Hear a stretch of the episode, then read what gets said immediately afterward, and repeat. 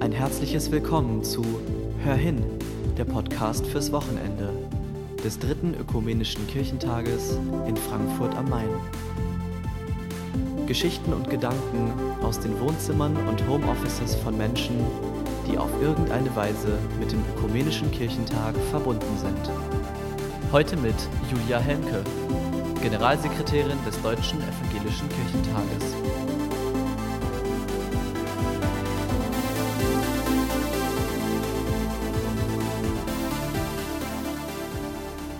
Was für ein besonderes Wochenende. Ostern, das Fest, das die Spannbreite allen Lebens in wenigen Tagen verdichtet. Alles ist da vorhanden. Die Gemeinschaft, das Feiern, das Miteinander teilen, aber auch die Verwirrung, die Angst, das Leiden, Schmerz und Tod, Stillstand, Bewegung und wieder Aufstehen, die Hoffnung, und das Lieben, die neue Gemeinschaft. Das sind Tage, die uns verbinden mit allen Menschen weltweit. Dieses Fest zu feiern mit seinen Höhen und Tiefen, das gilt für mich vor allem auch für dieses Ostern, das ja nicht so ist wie immer, dass ich dort, wo ich bin, diese Tage mit anderen zusammen im Gottesdienst teilen kann, dass ich nicht einfach teilhaben kann am gemeinsamen Abendmahl am Donnerstag, mich am Karfreitag Jesu Sterben erinnere und aussetze, am Sonntag früh am Osterfeuer den Ruf Christ ist erstanden höre, als ob es zum ersten Mal wäre. Dieses Mal ist es anders. Und je näher mir diese fünf Tage kommen, spüre ich, dass Ostern mit ökumenischem Kirchentag ganz schön viel gemeinsam hat.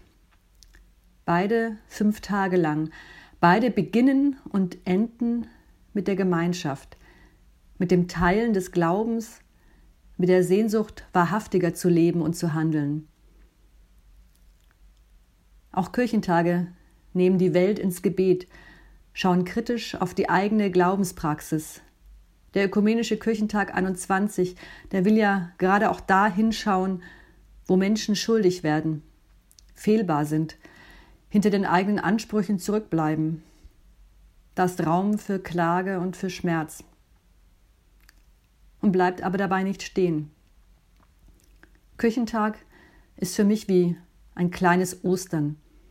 Immer wieder habe ich das erlebt, dieses Aufstehen, dieses Miteinander aufstehen. Ja, ein Auferstehen mitten am Tag, mitten im Gewohnten und doch vorweggenommen in ein Haus aus Licht. So hat die Dichterin Marie-Louise Kaschnitz einmal versucht, Ostern zu beschreiben. Und dass einem dann die Augen aufgehen, für einen Moment lang.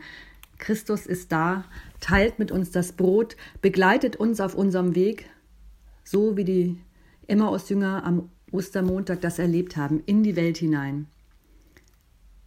Wir sind nicht allein. Und diesen Weg durch und in diesem Ostern jetzt miteinander verbunden zu gehen, das wünsche ich uns allen. Habt ein wundervolles, gesegnetes, frohes Osterfest.